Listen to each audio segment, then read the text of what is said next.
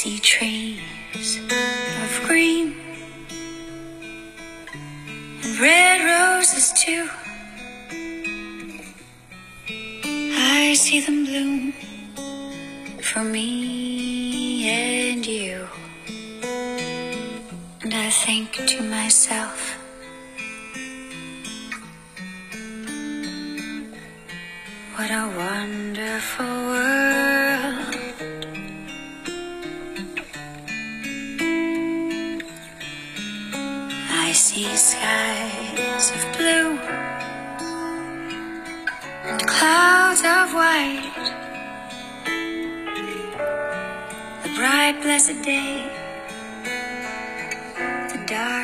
二零二零年的最后一期演技出，我们今天的话题和上期一样，是上期的延续，就是回眸二零二零。上次节目听过的朋友都知道啊，我们这个回眸呢，跟一般的新闻节目或者一些电视频道的回眸不太一样。咱们不是简单的罗列很多事情，就是今年我们发生了哪些事情。我们不是罗列这些事情啊，评选一个十大体育新闻、十大什么各种新闻，或者十张让你印象深刻的瞬间。我们更多的是从就是这种感觉上，今年发生的很多事情，让我们有哪些启示。从这个角度，咱们去回眸。上期呢，我谈了一些观点啊，这期我会继续我的这种思索。也是一年之后吧，呃，在经过了这么很特殊的这么一年，呃，我一直说嘛，我说今年，我说我们其实这一代人啊，真正经历的这个世界同步的大事件并不是很多，啊，哪怕世界杯呢，你更更像个 party，就这一个月大家都关注这件事情，但是有些事情啊，你比如说我们说伊拉克战争，呃，九幺幺事件。这些事情其实它多多少少会影响到很多国家，但是它毕竟呢，它的正中可能就在一个地方，它其他地方再受影响只是波及。而二零二零年发生的这场疫情和随后的很多事情啊，我觉得到现在都在就是深刻的影响着每一个世界的每一个地方，基本上全覆盖北半球、南半球所有的大洲很多国家。而且很多到现在为止还没有说完全好转，对吧？所以我觉得我们在我们这个年代啊，不管你是七零后、八零后、九零后，我们能经历的这样事情并不多，这是第一次。呃，其实对于历史这种，呃，我们可以说我们经历过历史，经历过历史这么一个大事件，而且我们一，而且我觉得有一点要提醒大家就是什么呢？就它历史不像很多咱们说很多写一个文章，靠一个软件打一盘游戏。结束了，好了，你觉得一按 game over，重新开始。历史它是这个，它形成的很多事情是会影响后面的，你知道吗？就说我们到底我们现在经历的历史是不是二零二零年就是咱们最大的这些事情了？我们现在还不知道。哎，到底这场疫情对世界下一步到底有什么影响呢？我们现在也不能完全打一个包票，对吧？就像大家去过去研究人类的这么多年历史啊。呃，你们会发现什么？我我就一直跟大家说，我说我们研究历史的目的是什么呢？不是说完仅仅是为了满足好奇心，更多的是什么呢？我们要知道人类有些关键时候，人的群体他会做什么，他会导致什么结果？哎，那那么你就想清楚，你在这个你是不是还要这个事事情重来一遍，是吧？就比如说咱们说第一次世界大战，它为什么会爆发？它为什么爆发了没没多久，没多没太平的多少年之后会有二战？其实很多东西有因果关系，对吧？一战之后对德国的一些问题的处理，包括经济当时的很多问题，后来要找地方去释放，是吧？然后到最后有一天有了二战，二战的后来怎么样？一呃一个一个个影响所有的国家，到后来变成一个世界大战。哎，很多事情就是这样的。所以我们说啊，我们这代人，我们也算在二零二零年，我们经历了一个。就是全人类的一个很大的世界，很特殊的时刻。我大概这么说吧，在今年上半年的时候啊，我们的疫情刚刚到，就这个疫情呢，刚刚在全世界范围开始，就是开始影响的时候，你当时打开社交主页，基本上都是关于这个事情的一些照片。但是现在我发现什么呢？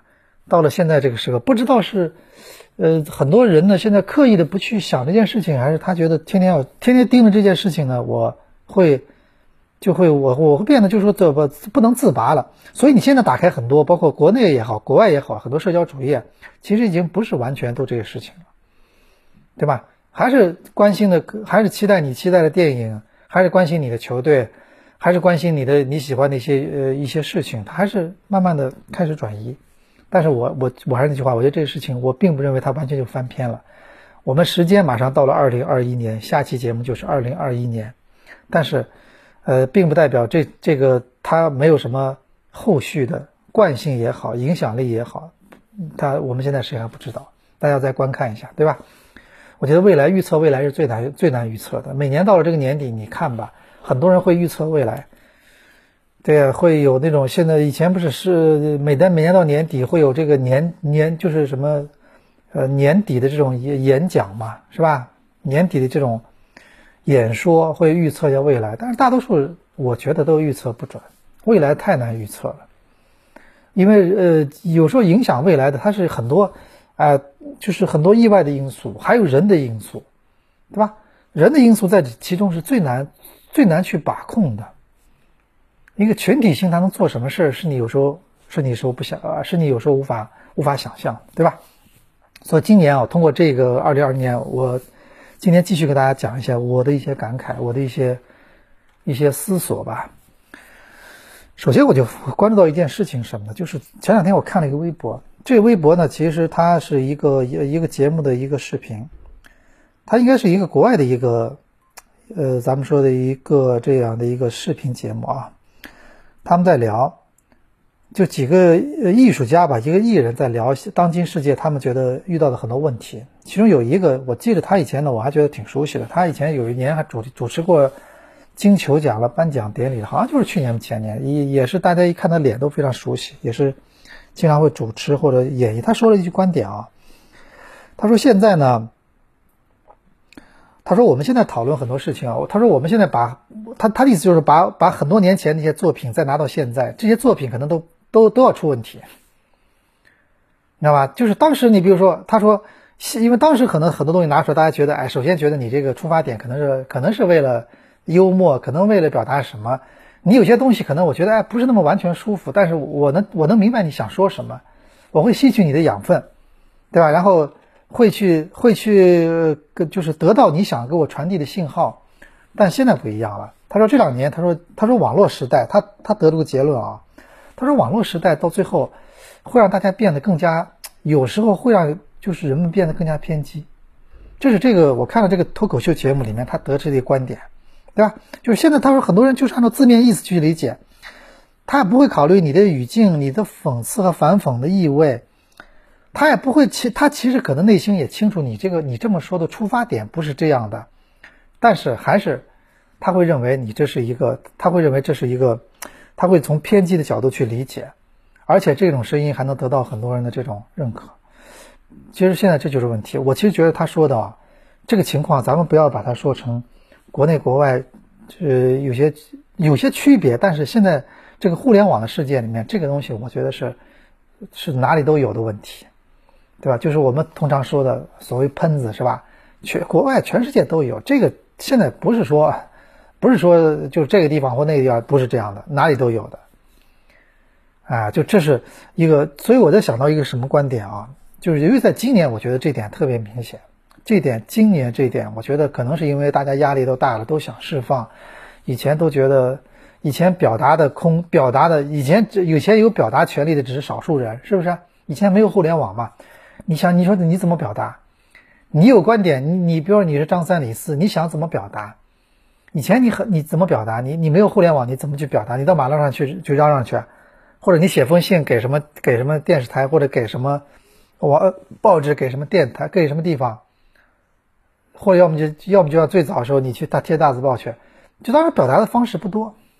你想想看，现在不一样，网络他可以把这很多，他可以把一个人的声音，他可以放得很大，是不是？哎，所以我想到以前前两年有人分析过啊，他说互联网有两个结果。他说最早的初衷呢，其实咱们这么说啊，我跟以前一些搞互联网的中国人聊过，他们给我，他们观点就是，他们认为美国人最早发明互联网的时候，就是很多东西刚发明的时候，他他可能考虑的是怎么样军事用途、军用，对不对？可能最早的目的，他觉得，哎，这个东西可能可能可能会成为我的一个军军事的一个用途，觉得比较好。这是这是一种观点，我也未必赞同。我认为很多发明，它最早可能还是考虑到为了怎么样，呃，就是他觉得还是为了方便很多人的。我觉得互联网发明的最终最初目的啊，还是为了方便这个世界上的人进行联系、进行分享。你知道以前分享多难？比如我以前，我有一个照片，我有一个东西，我想给你看。你在北京，我在上海，当时又没有飞机，没有没有高铁，我得要坐个坐个船，坐个车，坐个马车，不知多少天才能拿到你面前，然后把那个包裹打开，一路上还没有遇到劫匪，然后才能给你看哦，我这个是这样的，这个这个这件东西是这样的，咱们俩去分享一下，谈谈感受，是不是？哎，以前是这样的，以前分享多难呀，是吧？哪怕以前我们说啊，我们说以前出张出个什么，最早出个什么报纸，这种分享都是间接的，我要通过描述来给你分享，是吧？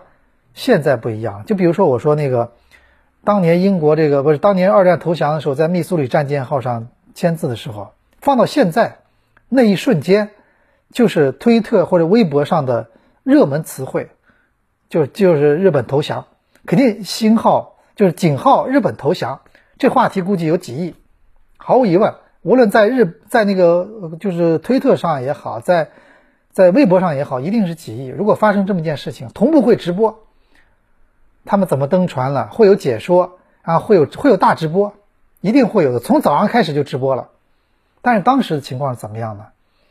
就是几个几个记者在现场，然后他们。他们抢那个这这船上的发报机，然后把这个发报机轮流，他们据说抽签，谁抽到算谁的，然后给给自己的报社发回去，发通讯社发消息，日本已经签了，或者怎么怎么样。然后我当时记得有一个记者，是是大公报的记者，咱们船上还就那个密苏里这舰上还有几个中国记者，有一个大公报记者写了一个通讯，前两年没记错的话，应该是在小学课本上，好像课本上要不推荐的时候出现过，叫落日。他写了一个长篇通讯，就整个讲他在现场看到的一切，非常经典的一篇文章，是现场通讯报道的经典。整个就是一个现场，很多细节，里面发生的很多细节，什么日本代表自那一后来发现他们拿日本代表拿走的那份投降书上，其实很这个一开始签字顺序签错了，因为好多国家签字嘛，其中好像从法国从加拿大开始他就签错了，就所有人就害得都往下了一行。后来他们日本人发现了。这么正式的文件，你你不你不能就有问题吧？后来觉得怎么呢？重新签也不太可能，就涂改。所以日本现在拿到的那份投降书其实是涂改过的，也也也就是不是那么那没办法，对吧？涂改过的。然后我想说什么，就是说你看当时就是这种方式，把这张报纸把把这个通讯写回来登了报纸之后，而且只有你买到那份报纸的人那天才能分享到哦，原来几天前曾经他有过他有他发生过这么件事情。我甚至怀疑他都不一定是过几天的，因为你想那么多的字，我想发什么发？当时又发电报，那么那么长篇的东西发电报，有可能啊？那那成本很高的，电报是按按字算的。各位，你们非没发过电报是吧？你们肯定没发过电报吧？你们没没有经历过吧？我当时记得我还最早还经历过这个事情，我在我们报社还收到过电报。以前我们有有发电报的，因为电报当时快。因为你要知道那个时候，好像电报还是蛮快的，哎，发过以前很多人中国有段时间通讯的方式就是通过电报，你知道吧？电报，然后你看，但现在不一样了，现在第一时间分享，就是我认为互联网最初最初发明的时候，目的是为了让这个世界交交流更方便，然后分享更方便，这是最初的善良的动机。但是呢，现在现在同时啊，与此同时什么呢？他让很多地方人开了眼之后，但是他又带来一个什么，带来一个什么一样的后果啊？我们会发现，就是比如说，本来他会想我这样做可能不对的，但他上网之后发现，哎，有些人也也同意我的观点嘛，所以我我这么做不一定不对的呀。既然有别人赞同，得到别人认可，说明我这观点是正确的呀。就是人人打个比方，怎么形容啊？就是互联网本来是让你从井井底之蛙，然后能看到外面的天空。结果后来发现什么呢？就极端的比喻，就是以前很多井底之蛙发现，哦，原来这个世界就是像井口这么大。我们都认为这个，都认同这个观点，所以我们通过互联网，我们反倒抱团了。我们很愉快的在一起，然后认为天空就是像井口那么大一块，那就然后他就他就认为很多事情其实我没做错，本来他可能觉得我我做的是不是不对，现在看来我没做错，我开始我我原来我既然继续我行我素，所以互联网带来一个一个副产品，我们这两年看到了，就是它会让很多。怎么说？为什么他让很多人就是偏激的这种观点更多呢？因为往往你你你你这两年注意到啊，在网上很多时候，我们这个全世界都是如此的，国外国外一样的，这个没有什么国我们无国界的，就是越偏激的观点，再偏激的观点，现在都有人有人呃去去赞同，你知道吧？哎，就像你你在咱们中国，咱们中国很多人觉得觉得觉得为什么特朗普我们。觉得他怎么这样那样了，或者怎么？为什么还有那么多人给他投票呢？是不是？哎，这可能人人家他们有他们的出发点，这是一定的。也许他们觉得他很多事情，他们认为他他们觉得挺好的。还有一种观点什么呢？你现在就算出来一个人，他再偏激，他或者怎么样，他可能也也有很多人去认可他。你说是不是？啊，就是我我一直就给大家举个例子，就是上礼拜这个国际足联这个国际足联这个颁奖，我我不是上上节目给你们讲过了吗？对吧？国际足联那个颁奖，最后那个最佳教练投给了那谁呢？投给了这个，投给了这个克克洛普，因为他是所有的全世界的国家队主教练，还有国家队队长投票，他们后来就投给克洛普。他们觉得，我就认可，我就熟悉你特洛普那个拜仁的主教练拿那么多冠军，但是我对你不是不熟悉，我对你没有仰视，不像特不像克洛普，我对你很仰视，甚至有很多人可能是利物浦球迷，我就觉觉得要投给你。他的所有决定，他未必是全部理性的。对吧？但是你看啊，他们就发现了前三是国际足球排名前三十位的这些教练和队长，他们的投票结果就是给拜仁的主教练。所以我就告诉你，未来世界可能就是这样，精英的选择和大众的选择它不一样的，是不是？所以互联网现在就是，呃，就是怎么怎么说？你看现在我举例子，我们说的很多很多年很经典的春晚的很多小品，尤其是小品，小品是最危险的。因为想把人逗笑、想讽刺的时候，这小品是最危险的。你现在回想起来，当时的很多小品，放在目前的这种就语境之下，他说不定就会被认为是有问题的。很多后来不有了吗？你看这个赵本山的小品，当时大家都笑得乐呵呵的。后来很后来有些有人就出来提出来了嘛，说每次春节的时候，这这这讽刺刺就是有甚至说讽刺残疾人，是不是？哎，就是他的很多东西，你要真的去咬文嚼字的话，那好了，那大家就觉得这个就很难再做下去了，很多事情都做不下去了，对吧？加上现在有个功能什么呢？现在有个功能，我觉得这功能反正也不好说，就是说，一方面呢，你确实要为你曾经曾经说过的言行要负责，对吧？但是你要知道有一点什么呢？就是，所以我我我们一直觉得啊，其实以前在报纸或者一些媒体存在的时候，它有一个好处在哪里？就是说。我以前遇到过一个澳大利亚的朋友，他给我讲，他老爷子是很早以前吧，很早以前，我在新晚报的时候，他他那个来来我们报社参观，后来跟我们聊天，就说他家里面人也是以前也是澳大也是做报纸的，他说他父亲一直觉得报纸是个匆忙文学，哎，但是我我当时跟他聊，我说报纸有个最大不同什么，就是报纸这件事情啊。你的文章，首先你看到一件事情，你你首先你要接受一个培训，你要学新闻，你要学四年，好了，你学出来了，你受了一些基本的教育，然后另外你你在区别一件事情的时候，你把它看到了，你把它写出来，这过程中你其实有一个过滤的过程，你其实有一个思索的过程，对吧？然后到后来思索出来之后，你把它你把它变成文字之后，编辑要对你这个东西进行再再做一次思索。到最后还有总编辑，他他会再做一次这种咱们说所谓的把关，到最后这个报纸变成印刷品了。这过程其实它经过几次之后，它其实，呃，它其实是是经过了很多人的这种呃脑子的这种验证，它最后变成了一个印刷品。而且我给大家这么说啊，就是我就觉得，我有时候觉得我们以前记载很多东西啊，其实我觉得就压力是比较大的。为什么？你要想清楚。变成白纸黑字的东西，以后会也也许会成为历史的。你们说是不是？你说咱们现在啊，咱们现在呃研究个那个这近近一两年的历史，我们可以通过很多呃当时的一些监控啊，你比如现在你还原一个现场的画面，你可以通过监控，通过当事人的询问，但是你要还原一个很以前很早以前历史。我们现在对于秦秦朝的了了，其就是秦始皇的了解，对于汉朝的了解，对于春秋战国，对于宋元明清的了解，很多的了解，那都不都通过文字吗？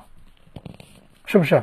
这个文字里面，你想想看，那那每一个文字背后都是历史呀。所以我在记这个文记文字的东西，如果当时它太过随意的话，那这个就会造成很大历史的误传。你说是不是？那抗美援朝好一点什么呢？我觉得抗美援朝这两年，我认为很多的纪录片是非常有价值的。我们把它形容为抢救式的采访。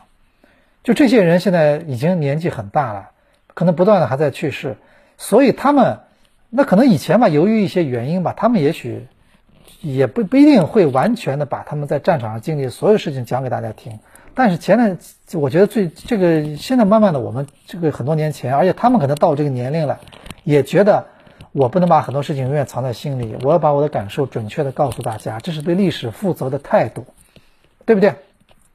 是吧？啊，所以我一直觉得啊，就是咱们说，呃，然后他们，所以他们后来的很多，你看前两年的很多关于抗美援朝纪录片，这个这老战士描述的东西，他可能就是个，他会比如说提到战场上的一种残酷，一一些很多事情他会提出来，你说是吧？所以我觉得，但是你要历史的东西，确实有时候我们。我们以前还是认为这个还更多是通过文字来记文字来记录，所以我觉得今年啊，二零二零年，我觉得有个观点就是，我觉得已经积累了好多年，在今年呢，它就比较密集。就是今年我发现这个互联网，这个是是互联网上面啊，这种互相的这种大规模的论战呢，它比以前要多。你们发现了没有？就引战的这种这种感觉就比以前多。以前呢，可能这个热点事件出来之后，大家会讨论一下，但是今年你看。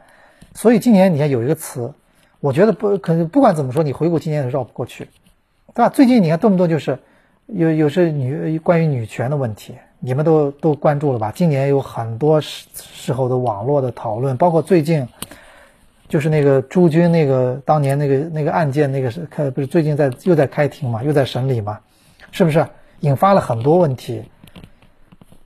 引发了很多问题。今年在这方面很多问题都互相，我就看我大家都在网上好好说话的越来越少。今天最明显的就是今天早上好像一觉醒来，我看到有个新闻，就是以前傅雷的这个儿子傅聪嘛，就是一个也是一个弹钢琴弹的特别好的一个钢琴家，他呢在英国，英国因为新冠去世了。傅雷家书呢，我们都很多都看过。傅雷家书呢，确实啊，我觉得我在年轻时候看的时候。有时候觉得，有时候这有时候很多时候就是这样的。你年你现在回过头看啊，你现在再去看，你会觉得他说的一些东西呢，真的是，你你到了一定年纪以后，你会发现哦，他说的确实挺好的，是不是？傅雷家书里面非常经典，但是你在年轻时候那个时候，你我认为你有你有时候会把它简单的认为，哎，就是父母的说教，对吧？你你比如说啊。他我我就我就摘给大家摘两个，就是当时傅雷给他傅聪写的一个一个信里面的有那么一段，他说，他说人一辈子都在高潮低潮中浮沉，唯有庸庸碌碌的人，生活才如死水一般。你看这几句话概括的多好，是吧？或者要有极高的修养才能阔然无泪，是吧？真正的解脱，只要。高潮不过分使你紧张，低潮不过分使你颓废就好了。太阳太强烈会把五谷晒焦，雨水太猛也会淹死庄稼。我们只求心理相对平衡，不至于受伤而已。你也不是，你也你也不是栽了跟斗爬不起来的人，对吧？哎，所以我就觉得啊，就是他他确实他他他讲的是那个呃很多东西，其实你作为过来人的话，你觉得讲的真好，每句都是。呃，和就是很到位，但是在那种时候，我觉得年轻人他能听进能听进去多少这样的话呢？能能能产生多少？我觉得这个当然能听进去，当然也好了，是吧？现在父母有多少真的能跟孩子交朋友呢？你们想想看，现在的父母能跟孩子真正交朋友能有多少呢？当尤其当孩子已经慢慢年纪大的时候，慢慢年纪上来的时候啊，他不是小学了，不是初中，不是那个幼儿园了，他到了初中了，到了高中了，你真的跟他他交朋友的是多吗？我我好几朋友孩子现在高中了，什么？他说他跟孩子之间没什么话的，什么也不跟他说的，是不是？啊，这就是问题嘛。对吧？我只想说什么呢？今天我就发现，就这么就今天这个事情，在网上都引起了很多评论，下微博下面都在都在都在互相都在说，因为当年傅聪不是当年一些往事嘛，都在说这件事情，而且互相之间，就我就觉得啊，这个这个你们发现吗？就今年这个问题就越来越跟以前不一样了，对吧？啊，这个我我认为这个还不这个真的是一个到了一定时候。因为呃，也是可能在今年这种其特殊的情况下吧，啊，就大家发现很多，就是我我是觉得今年在这个今年这个情况特别明显，你们去你们就感受一下是不是，对吧？啊，呃，第二就是什么呢？我是觉得在今年这个特殊的这一年快过去的时候啊，有些东西我也想跟大家聊聊，因为咱们这礼拜四呢，我应该不也。这礼拜，因为我们明天出完报纸，就这年就结束了。我们礼拜四晚上，我这年不值班的。三十一号晚上，没准我到时候去看个什么，听个新年音乐会去啊，也熏陶一下，感受一下啊。然后这个，我们这个这元旦元旦假期，大家可以稍微放松一下。那我在这个最后一期节目里面啊，我想给大家结合今年的事情，给大家一些建议。就今年，我我今天发现，今年我发现啊，呃，这个国外和中国今年面对疫情，包括这个。我认为最大的不同，我自己概括一下啊，可能是什么意思？就是我我说的未必准确，大家也不要去咬文嚼字。就可能有些在一些国家吧，他平时的一句一句话就是，他政府对你老百姓，但是我不管你，所以你就是你你基本上想很很多事情，你只要不要犯不要犯罪，不要犯法，你很多事情你都可以干，是不是？但是今年这种情况下，我也不管你，就是他前面是我不管你。今年我他也不管你，就这两个管呢，一个第一个是就是管理管理的意思，管束的意思。第二个什么呢？就是咱们说，哎，你管不管我？你管不管那个？你你你管饭？哎，就是第二就是他我不管你，我不管你的死活。所以我觉得今年啊，就是就是他就是双刃剑，有时候我永远是这样的。这就是我觉得任何时候，今年只不过是咱们说西方的很多可能是社会制度，它今年它的最大的弊弊端。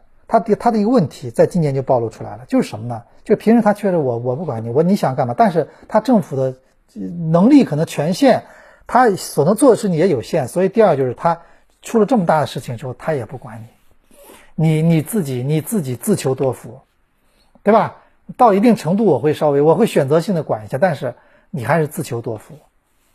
这是今年给我们发现啊，很多人以前说说没用的，咱们以前光是分析分析没用的，分析你不能让别人信服你的观点，你不能让别人完全信服。但今年哦，大家发现哦，好像是这样，是不是？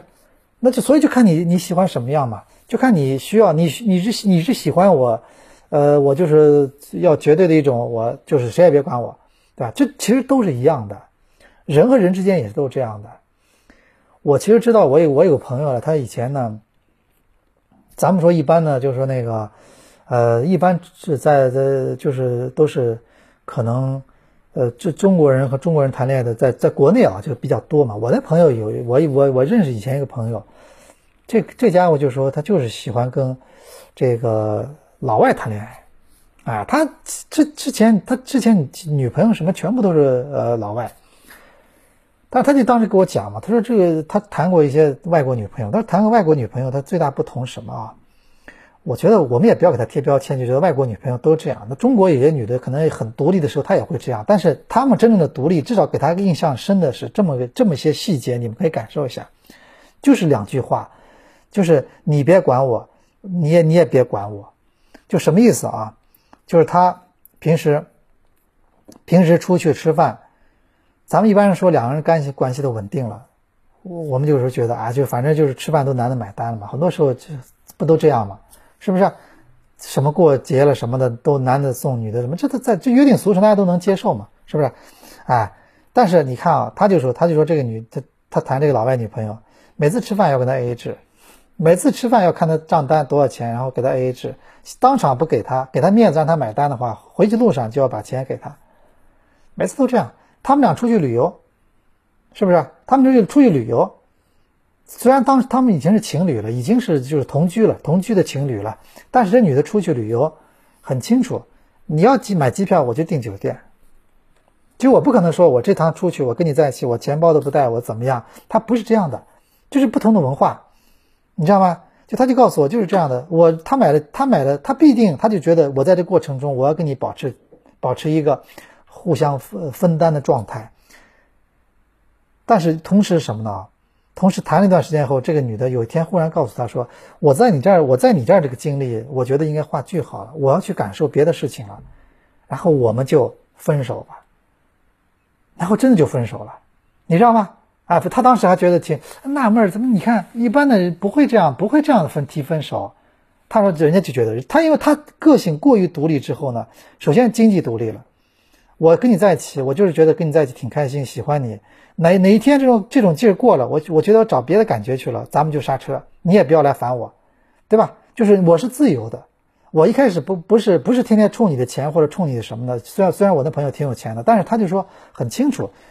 这就是一种，我觉得真正真正的独立啊，给我印象特深，就这样的，就有点像今天的状况，就是我不要你管我什么，把把我就包养或者什么，但是与此同时，我非常独立到什么呢？我跟你在这儿，我我跟你，我觉得是不用你跟我什么负责到底，用不着。我到一定时候，我觉得好了，我在你这儿差不多可以了，我们就结束了，你知道吧？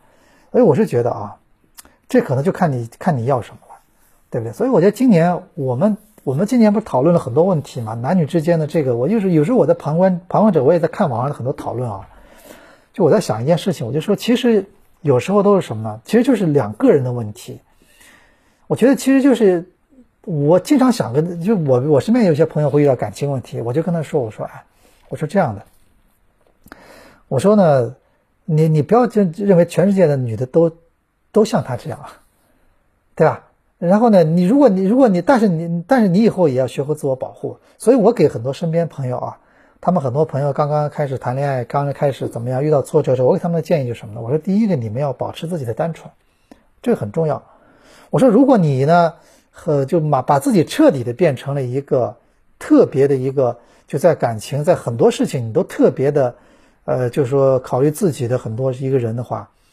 呃，你你就是不见兔子不撒鹰那种人的话，那么你很难得到你的，那么别人也会以别人也会发现你的这一点，别人也不是傻子，你就很难得到你你你想得到的东西，你想换你想你想得到一份真心，想得到让想让别人完全信任你，想让你的呃另外一个女孩子或者你的好朋友男的也好，怎么就是让人完全信任你很难，因为你已经你你已经，所以我觉得有时候你要保持一点单纯，保持点傻，保持一点。对人的信任，这是需要的。同时呢，你也学会稍微保护自己，但你别永远像傻白甜一样，这也不行。所以这分寸你要拿捏好，对吧？我说这样，你要有这种想法之后，好了，你你你其实属于有一个比较健康的感情观了。就咱们说两种感情观，有些人就是不停，就是无无限，就是很容易信信任一个人；有些人就是什么呢？对谁都不信。还有些人什么呢？他感情观他就是盯着一点，你盯着一点。他就只盯着对方的一点，是吧？你比如我以前认识一个小姑娘，她就要找帅的，而且他找那帅的就类型就是某一种类型、某一款，他一一遇到那一款的后，他就不能自拔。然后往往他遇到，往往到后来就变成什么呢？就是血本无归，呃，就是不是何止血本无归，完全输的一塌糊涂，伤害的什么被被带被什么被什么劈腿了什么的。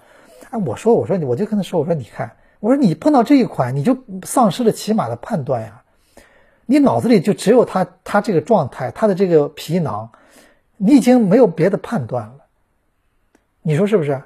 啊，你就盯着一点了嘛，对吧？所以我觉得咱们很多事情就是偏激，其实这个世界上，在很多事情上偏激都不是一个最好的生活态度，你记住这点。所以我们有时候担心很多网上的朋友啊。就是这种，当这种偏激变成习惯之后，变成你的思维定式之后，其实对你的生活是有影响的。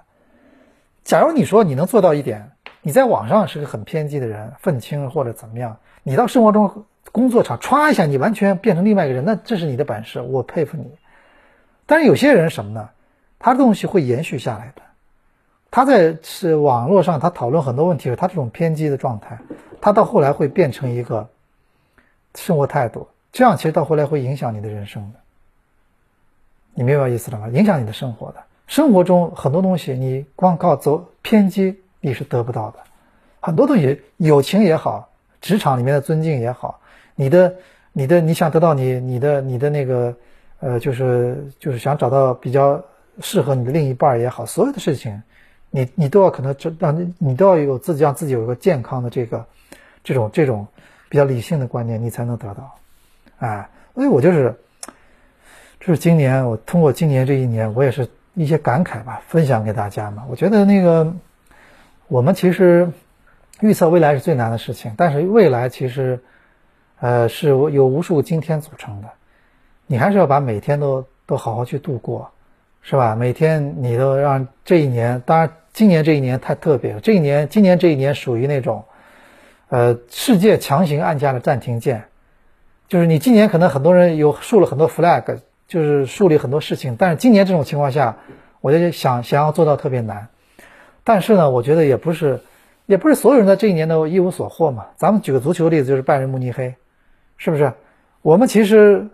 今年我们在看球的时候，大家都发现一件事，就是什么？就是今年这个拜仁慕尼黑到最后，特别是疫情后来联赛暂停了这么长时间之后回来之后，拜仁慕尼黑完全就是这个队就就就就就只能说明他这几个月里面他时间没有浪费，他没有把自己的武功完全荒废，所以他从这个疫情这个暂停的这几个月出来之后呢，他到最后一直在一直在赢球，你发现了吗？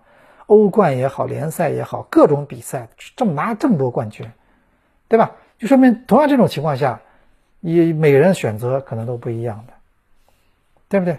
啊，就是在世界强行按下暂停键的这一年，其实每个人都可以有不同的选择。那咱们再举个例子嘛，呃，江苏苏宁，如果不是因为今年这样的一个这样的一个赛制，今年这么个机遇，我觉得可能苏宁。也不是那么容易能拿到这个中超联赛的冠军。如果按照以前正常那种完整的三十轮的赛制，那可能今年冠军没准还是广州恒大，是不是？但是因为今年这个赛制到最后，那就是机会抓住了嘛。江苏苏宁就是联赛的冠军。另外就想说这个上礼拜、上上礼拜出来这个山东鲁能这个足协杯的冠军，对呀，很多人说了嘛，今年别的队都打亚冠去了，那个江苏苏宁的外援都放回家了。但是他不管的呀，这个冠军还是到手的呀。这个冠军一一样可以明年打亚冠的，他一样是一个，一样是你多了一个联多了一个足协杯的冠军奖杯嘛。这个奖杯一样会放到你的陈列室里面嘛。你们说是不是？哎，他其实说白了，他还是一个冠军，就像世界杯一样。我们说哪年世界，比如说举例子，某年世界杯好了，传统豪门四个队，呃，几个队都没有进进进那个四强。但是最后冠军还是冠军呀，你说是不是？啊，所以我就说啊，今年一样在这样一个一年里面，我相信有的人这一年还是会有收获，你说是不是？我觉得收获是各种各样的呀，对吧？就像之前咱们说今年上半年不是有这个疫情的时候，很多学校不上课上网课的时候嘛，我当刚一个一个老师朋友跟我聊天，他说这个网课这几个月上完之后呢，他说这个一定会有。就是学生学生里面可能会出现分化，有些平时可能就自我学习能力就比较强的人，有些比较能力比较就是一直他习惯就比较好的人，他可能经过这几个月，他可能会有优势。有一些可能他本来就不是那么特别自觉的孩子，学生或者怎么样，他到了几个月之后，他可能就会，他就更加的就就一败涂地。那就就这样，就比如说我们以前说，很多说暑假寒假暑假对吧？啊，暑假，这个可能有的人暑假就是玩或者什么，有的人暑假就是在学，就像我们龟兔赛跑，龟兔赛跑，对不对？啊，所以我我们一直说啊，就说，你说上海过去这上海过去这二零二零年，咱们说到这个股票就不要没什么好提的，股票这东西没什么好提的啊。呃，我们说房子，最近几个月，我那昨天去单位时，他们聊天告诉我说，最近上海的学区房都涨疯了，是吧？学区房。但学区房涨的背后的这个确实比较复杂，一言难尽。今年的很多学校的新的规定，录取的时候的一些新的一些政策啊，民办公办的一些变化。但是有一点还是确实事实。就虽然咱们现在孩子学习压力已经很大，但是我我觉得还是一个事实，就是什么呢？的确，读书是，确实是很多人呢，这个一辈子，就至少前前面的二三十年吧，这是蛮重要的一个分水岭，对不对？就是他可能他到最后，你其实还是会有回报的，而且但是你在工作岗位，你走上工作岗位之后，你就会发现。其实读书来说，对你来说还是一件相对来说比以比以后工作来说，还是一件相对来说比较简单的事情。它不是说它它难不难，它还是相对来说，它是一件你只要自己去面对很多事情就可以做好的事情。你说是不是？哎，所以我就说这个这这那个这的的的确如此嘛。就过去这一年，同样这一年，我相信啊，未来一年，我跟大家说，二零二一年差不多的，不会有本质的区别的。不说二零二一年，哎，就是我看前两天那个老外也是在在网上征集对二零二零年的一些评论，是吧？就是用一一个单词形容你心目中的二零二零年。我一看征集的答案，其中百分之五十都是粗话，都是在那啊，二零二零年太糟糕了，一塌糊涂。那可想而知，尤其我觉得不用想的，对吧？但是我们现在可以这么说，二零二一年。日历马上翻过去了，但是这些事情翻不过去，还在继续，你说是吧？而且可能它会到一，就是很多时候它会到一个一个一个极限以后，它会变成别的事情。你们说是不是啊？所以我觉得这个未来的二零二一年啊，咱们也不用说那么多 flag，我觉得还是，呃，就是把自己的生活各方面，把自己的思想法，让自己的性格。人生观、三观很多东西，它变得比较健康一些。我觉得这个还是一个，呃，就是一个比较比较那个比较适适应面比较广的一个建议吧。这个其实对任何人都是都是有用的。当然了，我是觉得我在看《傅雷家书》的时候，我我现在看和当年看最大区别什么的。当年我为什么要看《傅雷家书》啊？因为当年我最早我自己看了那个约翰克里斯多夫嘛。你们都看过这个，有些人可能看过这个名著，叫《约翰克克里斯多夫》这个小说。这个小说就是傅傅雷翻译的，我印象中特别深，就是这个翻译的真好。你要知道什么呢？你我我身边就有这样的人，他当时学外语的目的，他就是为了看看原著，因为他觉得，哎呦，这些翻译的翻译一本书想翻译的好，我觉得啊，咱们有时候咱们有咱们有时候可以这么说，翻译有时候比写一个小说的难度更大。他那种呃西班牙语或者英语很多法语很多语境，我怎么样用中文最最最美妙的中文把它表把它表把它表达出来？这个其实也挺难的，也挺难的，是不是？我这翻译其实也是一件，呃，也就是也就是傅雷这本书让我印象特别深，就约翰斯约翰克里斯多夫他的他的这个他是他翻译的嘛，所以我我们当时看傅雷家书，到很多东西不一定能完全听看进去啊，现在。过来，作为过来人一下明白哦，这个其实这简直就是，这简直就是在你迷茫的时候给你给你把前面的地图给你打开了。但是年轻时候你不觉得你地图已经打开了，明白意思吗？就如果当时很多人能听进去，可能他的人生可能很多东西就不会那么痛苦，可能不会那么彷徨。但是我认为在当时在很多情况下，人在那个时候是因为成长这件事情是需要时间的，这没办法，对吧？所以，二零二零年呢，咱们其实也是一起经历了这么多啊。我们的一言既出，陪大家度过了这么久。我我经常在想一个问题啊，就是有些朋友不给我讲嘛，说听我的节目是为了睡觉。那我就我我就跟我就我马路上，我上次在马路上碰到一个朋友也在跟我这么说，说一言既出，我听你节目就是为了睡觉。那我就在想一件事情，那我的节目其实录五分五分钟不就行了吗？录到你们睡着，然后后面就我就随便想说什么说，反正你后面也不会听嘛，是不是啊？啊，对，啊，你反正就听着睡着嘛，听着就为了催眠嘛，是吧？啊，当然这个我开玩笑，我觉得能帮到大家睡觉，我觉得也是一件也是一件非常好的事情了。你说是不是？你说很多这个，咱们说一，我觉得健康的生活其实最重要的就是吃好睡好，是吧？所以这个，所以今年祝祝大家新的一年啊，也是继续能在节目里面跟我们。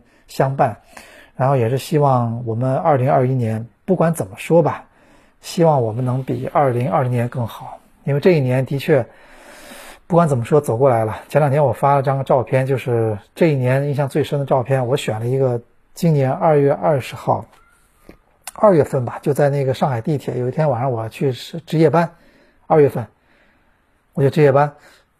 那我进了地铁以后，我惊呆了。虽然那个其实已经春节假期都过了，已经春节假期之后了。上海地铁里，在这个傍晚，在晚上的时候，不应该是这样的。虽然春节期间上海一般人比较少，这个我们承认啊。当时已经不是人少的问题了，就一节车三四节车厢里面就一个人，你知道吧？就整个地铁，我还另外一张照片没没给你们剖出来，整个地铁的一个站厅里面一个人都没有，你知道吧？而且我当时是一组照片，什么呢？我从地铁站出来到我们报社威海路，整个威海路就跟就跟两边拦住在拍电影一样，一个人都没有。你知道吧？就我们这么经过的啊，而且你知道吧？就是其中有一天吧，二月份有一天我去那个环球港，想去看一个什么店，我也是很震撼。就是我在环球港开业到现在为止，我没有见过里面人那么少过的。因为当时他为了营业嘛，所有店都开着，整个一层楼一个人几乎没人，对吧？然后店全开着，你你不觉得挺恐怖吗？是不是？咱们今年我相信啊，我们现在已经我们的生活慢慢恢复正常了啊。我觉得二零一二零二一年呢，再再会恢复的正常一点。咱们，呃，我还是期待尽快能回到球场啊，能回到能坐三万人的球场，能坐两万多人的球场，呃，再像以前那样去看一场足球比赛，这是我们那个下一些接接下去的期望啊。那就是我们今天最后一期二零二零年节目，然后这个最后还是祝大家新的一年健康进步。呃，祝大家那个也是感谢过去这一年各位朋友对我们节目的支持，然后一言既出，我们二零二一年我们再见啊。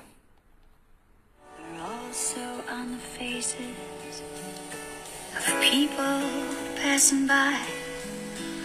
I see friends shaking hands, saying, How do you do? They're really saying, I love you. I hear babies cry, I watch them grow. They'll learn much more than I'll ever know. And I think to myself, myself. What a wonderful